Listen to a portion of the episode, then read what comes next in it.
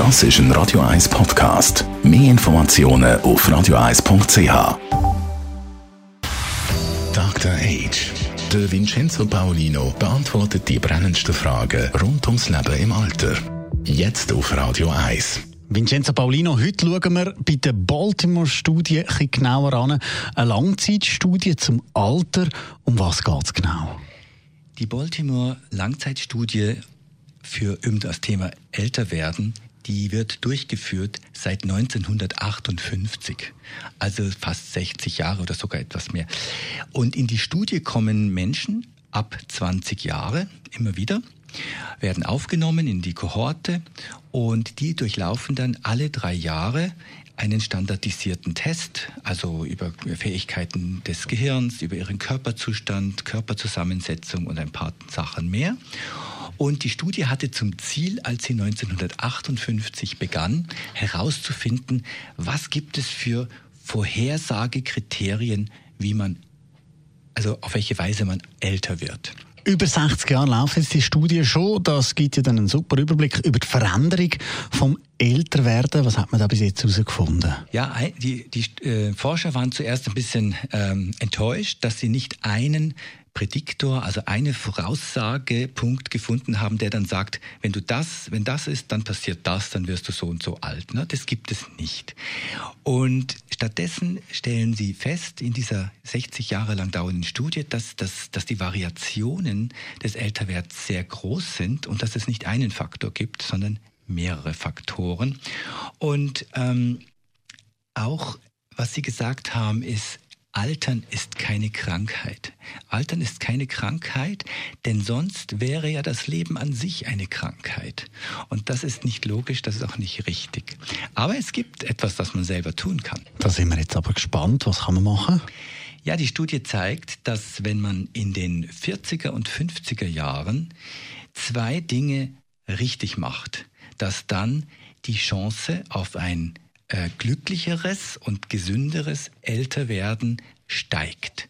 Nämlich die erste Sache, die man machen muss, oder auf die man achten muss, ist, dass man in den 40er und 50er Jahren seine Mobilität und sein Gleichgewichtssinn nicht verliert, sondern eher stärkt. Das heißt, Punkt 1, Tipp für die Hörer, wenn sie zwischen 40 und 50 sind, äh, zwischen, nein, zwischen 40 und 60 muss ich sagen, dass man dann heute noch oder morgen anfängt mit Spazieren gehen, mit Gleichgewichtsübungen, mit einfach die Mobilitätsmuskulatur stärken. Denn die Mobilitätsmuskulatur und das Gleichgewicht haben nicht nur etwas zu tun mit der Muskelmasse, sondern auch mit bestimmten Aktivitäten im Gehirn. Und eine stärkere Aktivität im Gehirn zu diesem, in diesem Jahr zwischen den 40er und 50er Jahren ist ein Voraussagepunkt für das spätere Mobilitätsverhalten in den 70er, 80er und 90er Jahren des Lebens. Das hat mich sehr fasziniert und es ist vor allen Dingen ohne großen finanziellen Aufwand möglich, etwas zu tun. Und was ist dann das Zweite?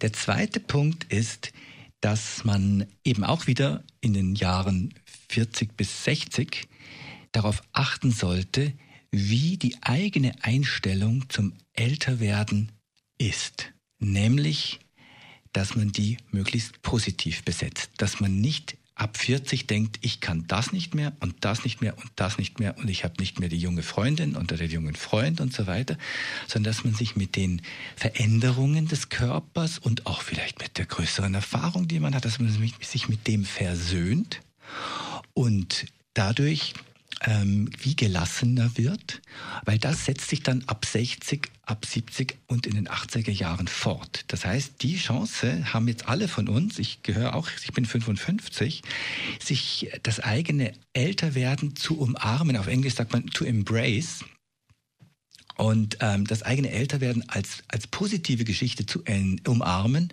statt sie von sich wegzuschieben und die nächste Botox-Spritze, sage ich jetzt ein bisschen plakativ, oder den nächsten äh, Operationstermin beim Schönheitschirurgen zu suchen.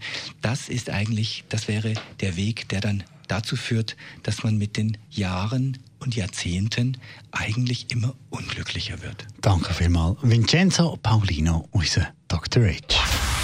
Dr. Age. Jeden Sonntag auf Radio 1. Unterstützt von Alma Casa, Wohngruppe mit Betreuung und Pflege rund um die Uhr. www.almacasa.ch